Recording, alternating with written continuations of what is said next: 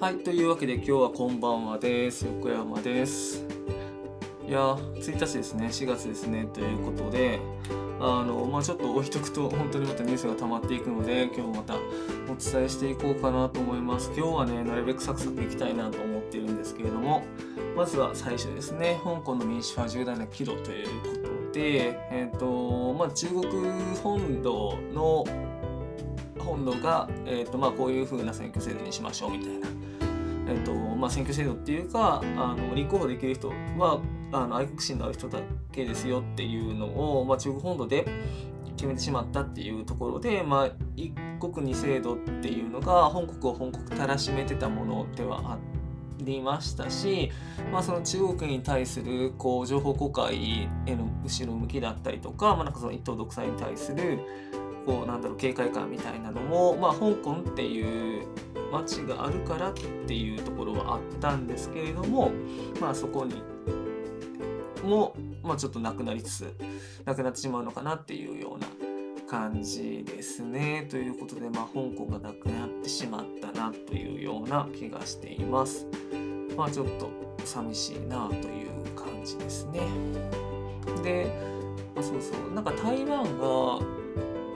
なんか台湾もこうもしかして香港みたいにこう統合というか併合みたいな形にされる可能性があるんじゃないかっていうことがねなんかここ最近ちらほらニュースで見かけるなっていうのを思ってたんですけれどもまあどうやらこの香港の感じを見てるとそういうふうに同じようにまあやれんくもないなっていうところで、まあ、可能性はなくはないなっていうことですね。はい続いてですね。米社の旧日立系買収破談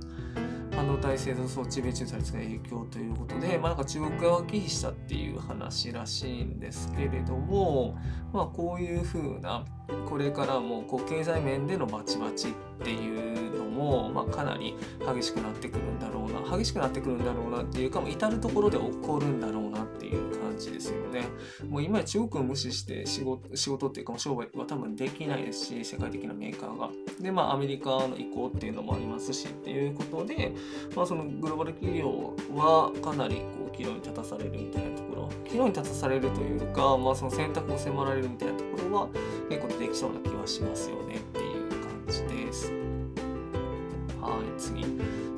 ュースはただということで欧米政府と Google、Facebook の攻防ということなんですけど、まあ、欧米政府って書いてますけど今回はオーストラリア政府の話でしたねでしたよね。うん、でなんか最近改めて思ったんですけど豪州って州じゃないですか。まあなんかあれなんだなと思ってグレートブリテンの一つのステイトっていう感じのイメージなんだなって改めて思わされますけどまあそれをさておきまあそのニュースを扱う扱うというか、まあ、その記事を載っけるとかっていう話になるんだったら、まあ、Google も Facebook もお金払いなさいよっていうような、えー、と法律ができましたよっていうことでなんかこれちょっとイメージわかなかったんですけれども、まあ、なんか Facebook にも Google にも、まあ、なんか検索したりとか、まあ、勝手にあのニュースが上がってたりみたいなところがあるありますし、まあ、そこで、えっ、と各メディアも広告収入広告に載っけたりして広告収入とかもあったと思うんですけど、まあ、どういう感じでやるのかなって思ったら、まあ、Google も Facebook も、えーそれぞれ、えーニュースニュースメディアみたいな感じなのかな。まあ、ニュース配信をする場所を持つみたいな感じでやっていくっていうことだそうです。まあ、これがワールドスタンダードになるのか、まあ、それともあのオーストラリアだけになるのかっていうのはちょっとわかんないですけれども、この IT 大手に対するこう規制をどうしていくかっていうのは結構結構各国のあの課題ではあるので、まあ、これから先もこういう形の何かしらの規制っていうのは増えていくんだろうなっていう感じですね。で今日も日本のニュースでも、まあ、なんかその IT 大手の規制動向みたいな話があったので、まあ、多分明日のニュースでお届けできるかなと思います。はい、続いて三菱 UFJ も損失かっていうことで、まあ、昨日野村ホールディングスさんがちょっと損失を出したんじゃないかっていうような、まあ、記事を出して、まあ、あの今 IT, バ IT じゃない金融バブルだからそのファンドさん系ファンド系のところがウェイってなってあの調子乗ってたら損失大きいのが出ちゃったんじゃないかっていうような話をしてたんですけれども、まあ、構造としてもしかしたら今に近いんじゃないかなみたいな感じの話はしてたんですけれども、まあ、どうやらそういう感じっぽいですね。まあ、ちょっと厳格に言えばっていうか、まあ、構造としては全然違うんですけど、まあけどその金融商品のこう枠組みの中でこういろんなところが乗っかっててっていう中で、まあ、一つがポシャったっていうのがいろんなとこに波及するっていうのはちょっとリーマンっぽいなっていう気はするのでまああながち間違ってもないかなっていうところはあるんですけれどもそれでも気になってるのはまあなんかここのファンドに、えー、と出資出資というかまあえっ、ー、と投資してねって言ってお金渡してたの。アメリカ系の企業もあったらしいんですけれどもそういうとこは結構さっさと損切りしたらしくってはいはいって言って損切りしたっぽいんですけど、まあ、野村がちょっと出遅れたんじゃないかっていうような話が出ててで、まあ、そこの経営判断どうなったのかというか、まあ、その判断をがなぜ遅れたのかっていうのはちょっと気になるところ。だなっていう気はします。もしかしたらこのままであの、まあ、遅れて損失出ました、はいはいで終わりかもしれないですし、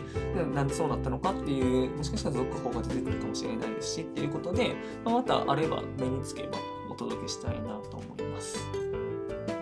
はい。総務省の接待問題で、で、まあ、NTT の話になるんですけれども、なんでこの NTT がその総務省総務官僚だったりとか総務大臣を接待してるのかっていうのは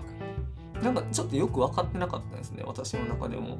でようやくこの記事を読んで分かったんですけれどもあの NTT というか携帯電話の回線網って、えー、光ファイバーを持ってえ、光ファイバーを使ってやってるっていう話らしいんですけどそれの7割5分ぐらいを NTT さんが持ってると。でドコモが NTT のまあ、NTT 傘下にあるから、まあ、そこの使用料をかなり安く使えるっていうことで、えっと、料金面では、まあ、かなりドコモが有利な条件で au ソフトバンクに比べたらっていう話ですね。かなり有利な条件できてるということ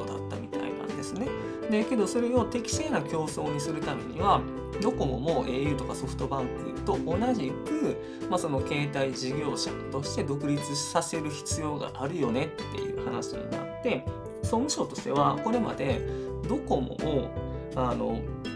まあ、完全に独立した会社にさせようとしてたっぽいんですよ。そしたら、まあ、au ソフトバンク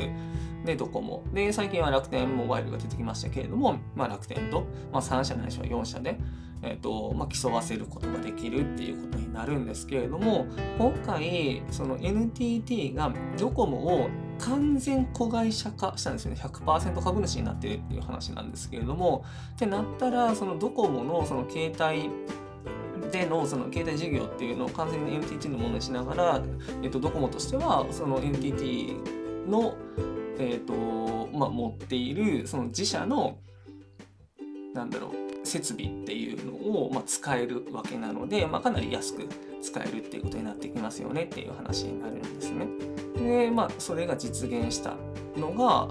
まあ、つい最近っていう話になるんですけれどもだからそれをバーターに、まあ、菅さんの、えーとまあ、公約であった携帯電話値下げっていうのを行したんじゃないかっていうような話ですね、まあ、ストーリーを山瀬さんは描いてるっていう話ですね。で、まあ、それは結構ありえるなっていうのは思うので、まあ、ここの話は多分まだまだ終わらないですし、まあ、終わらせてはいけないなっていうのは思うので、今、えっと、第三者、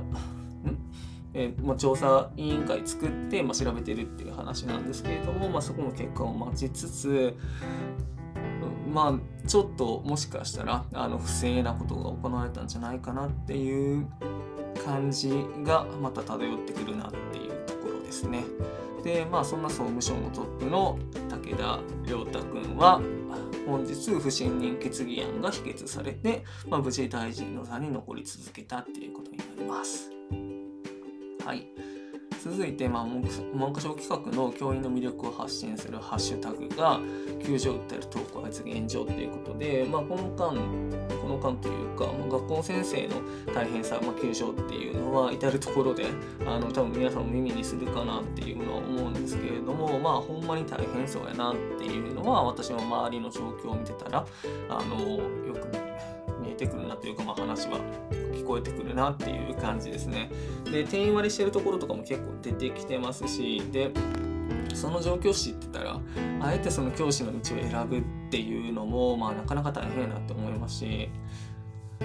うーんまあ本当にこの働き方というかその教師の待遇を根本的な部分から見直さないと先生になる人がいなくなりますし、まあ、教育って本当に国の根幹みたいな部分になってくるのでここは本当にきっちり見直していってもらいたいなとは個人的には思っているところです。で最後ですね、えー、まん延防止等重点措置が本日ん？5日からか大阪、兵庫、宮城に適用することが決定されましたと。月曜日からですね。で、大阪はびっくりするようなリバウンドしてたのと、まあ、兵庫は大阪との距離とか、まあ、結びつきが近いからっていうことで、まあ、兵庫も組み込まれたっていう感じらしいですね。で、宮城はあのこの間、まあ、GoTo 再開してたとかっていうの GoTo イートの方ですね再開してたっていうのとかもあって、まあ、それでまた増えつつあるっていうのはあるので、まあ、それぞれのこう政策の各地域でのね、まあ、決定をが本当に正しかったのかっていうのを見直す必要あるかなっていうのを思うんですけれどもまあやっぱりけどあれですねえー、っと変異株の影響がかなり大きいんじゃないかなっていう気はしています。あのまあ、昨日も和歌山で全数調査してる和歌山で6割以上が変異株だったっていうのもありますし、まあ、そこでの感染力がこう強まってるっていうのがまあ影響してるのかなってていうのを一つ可能性としてあるかなというふうには思っているところです。というわけで本日はこんなところですね。また明日朝できれば流していきたいと思います。ではでは。